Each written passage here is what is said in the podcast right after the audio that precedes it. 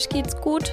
Ihr habt vielleicht eine Tasse Tee oder eine ja, Tasse Kaffee mit dabei für unsere Viertelstunde, die wir jetzt hier über ein Buch reden. Ich bin auch selber ein bisschen ähm, überrascht, dass ich es bis zur dritten Episode geschafft habe, weil ich habe es mal so sagen hören, dass so ein, zwei Mal ist whatever, aber wenn dann so das dritte Mal schon kommt, dann ja, dann wird es ernst. Und in dem Fall ist das für mich jetzt die Folge hier so ein kleiner Meilenstein, gleich im Vorrein. Ähm, ich habe einen Hund, den wird man vielleicht ab und zu mal im Hintergrund tapsen hören. Ich krieg den halt einfach nicht jetzt hier für eine Viertelstunde ruhig. Ist halt, wenn man Haustiere hat, ne? Aber ich hoffe, ihr könnt es mir nachsehen. Ja, um welches Buch geht's heute? Ich habe mir ein etwas ja, gruselig würde ich jetzt nicht sagen, aber es ist ja auch immer ne, eine objektive Sache. Ich habe mir das Buch I'm Thinking of Ending Things ausgesucht. In Deutsch heißt es The Ending. Du wirst dich fürchten, aber du wirst nicht wissen vor was, so ungefähr. Dem einen oder anderen sagt der Titel vielleicht was. Es gibt von diesem Buch einen Netflix-Film. Über den rede ich zum Schluss nochmal, weil ich da auch so ein paar Dinge zu sagen habe. Aber hauptsächlich soll es jetzt erstmal um das Buch gehen. Ja, wie schon gesagt, der Titel ist I'm Thinking of Ending Things von Ian Reed. Ich hoffe auch, dass ich den Namen richtig ausspreche, weil ähm, der wird mit I-A-I-N geschrieben. Also ich hoffe, man spricht es Ian aus. Und wie immer würde ich direkt mit der Beschreibung starten, also mit dem Klappentext. Und dann äh, würde ich meinen Senf dazugeben zu dem Buch, wie so die anderen zweimal auch. Und zwar I'm Thinking of Ending Things. Der Überraschungshit des Kanadiers Ian Reed, subtiler Psychohorror für Fans von Stephen King und Hitchcock.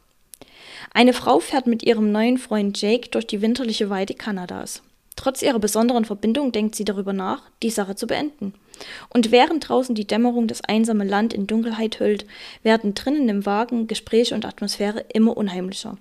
Weshalb hält die Erzählerin einen Stalker vor Jake geheim, der ja seit längerem Angst macht?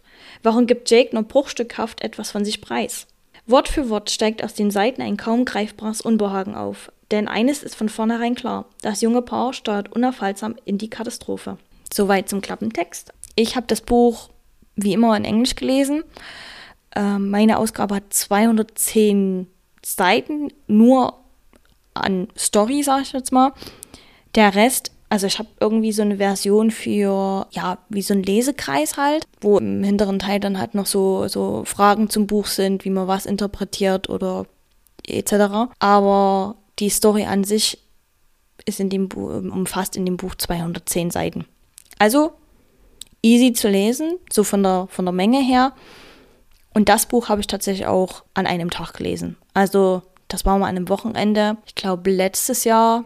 Und da bin ich sogar auch in den Wald gefahren habe mir da eine Bank rausgesucht und es war, ja, es war halt Sommer, war noch angenehm warm draußen. Und da habe ich das auf einer Bank äh, im oder am Anfang von so einem Wald, ähm, ja, zumindest das Dreiviertelste von dem Buch gelesen und den Rest habe ich dann zu Hause gelesen. Warum und wie ich halt auf das Buch gekommen bin, ist hauptsächlich eben durch diese Netflix-Verfilmung. Ich war mal wieder im Internet unterwegs, was man halt so macht und habe ein paar Artikel gelesen, wo der Film halt so, so gehypt wurde von wegen der neue Psychothriller schlechthin und warum das so gruselig ist. Und ja, ja, ja. Und ich bin halt so eine Person, wenn ich weiß, dass ein Film auf einem Buch basiert, dann möchte ich natürlich vorher das Buch gelesen haben und dann mir den Film anschauen. Und demnach habe ich mich halt entschieden, das Buch zu lesen. Wie gesagt, in Englisch. Ich weiß nicht ganz, ob der Schreibstil wieder so gut übernommen werden konnte. Also es ist so ein bisschen im, wie in so einem Staccato geschrieben. Die Sätze sind sehr kurz,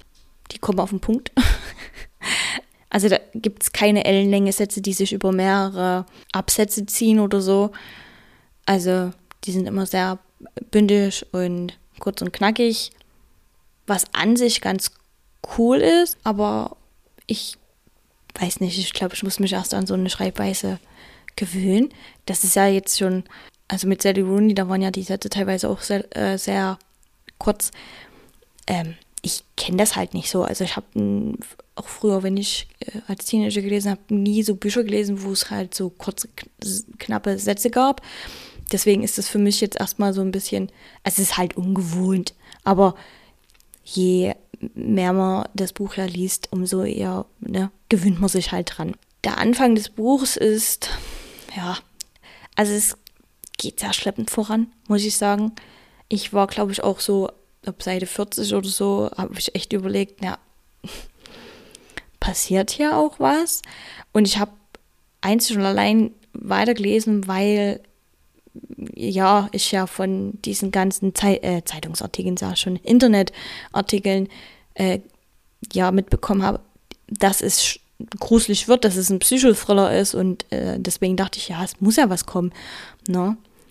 Was ich zugeben muss, es war immer eine merkwürdige Atmosphäre, auf jeden Fall. Eine sehr düstere, unbehagliche Atmosphäre. Also man wusste, es ist irgendwo irgendwas im Busch, aber man konnte jetzt auch nicht so richtig festmachen, woran das lag. War die Erzählerin irgendwie merkwürdig? Hat die irgendwie Dreck am Stecken? Ist es der Freund? Oder sind es dann die Eltern, äh, zu denen sie hinfahren? Aber ja, also die, die, die Hinfahrt zu den Eltern hat eigentlich schon so fast die ersten, also ich möchte nicht lügen, aber die ersten 50 Seiten bestimmt eingenommen. Und man hat halt da so ein bisschen so die Umstände kennengelernt, äh, oder die Umstände erklärt bekommen, wie die zwei sich kennengelernt haben, was es für eine Beziehung ist. Ähm, und dass eben die Erzählerin, von der man auch nie den Namen hört oder liest in dem Buch, eben darüber nachdenkt, die Sache zu beenden. Was so ein bisschen zweideutig ist, ne? Klar, im ersten Moment, gerade wenn es um Beziehungssachen geht, ne? Die Sache beenden ist halt Beziehung beenden, ne? Aber in dem Buch hat das, kriegt dieser Satz auch einen ganz anderen ähm, Kontext dann. Aber das ist eher so auf zum Ende hin, auf jeden Fall. Jedenfalls sind die auf dem Weg zu den Eltern und eigentlich, man geht davon aus, dass sobald die bei den Eltern sind, dann geht's los, dann passiert irgendwas, ne? Keine Ahnung, ähm, weiß nicht, wie ich mir so einen Psychothriller halt vorstelle, aber ich dachte halt mit so, dass die alle nicht ganz koscher sind und dass der Jake die jetzt bloß hier eingeladen hat zu seinen Eltern, um äh, ja, die zu terrorisieren oder so, ne?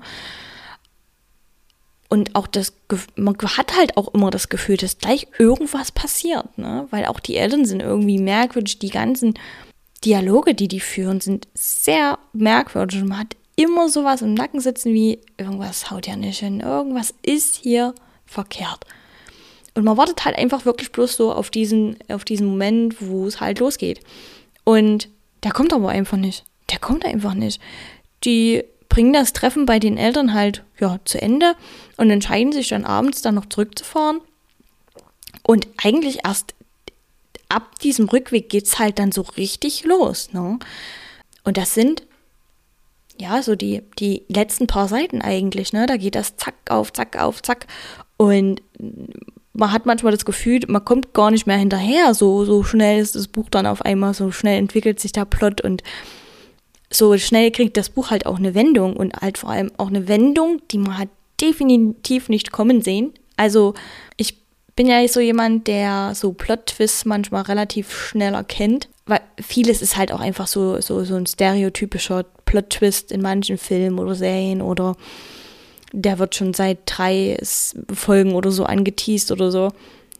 Dann ist es für mich, dann denke ich mir so, ja, gut, das, das habe ich kommen sehen. Ne?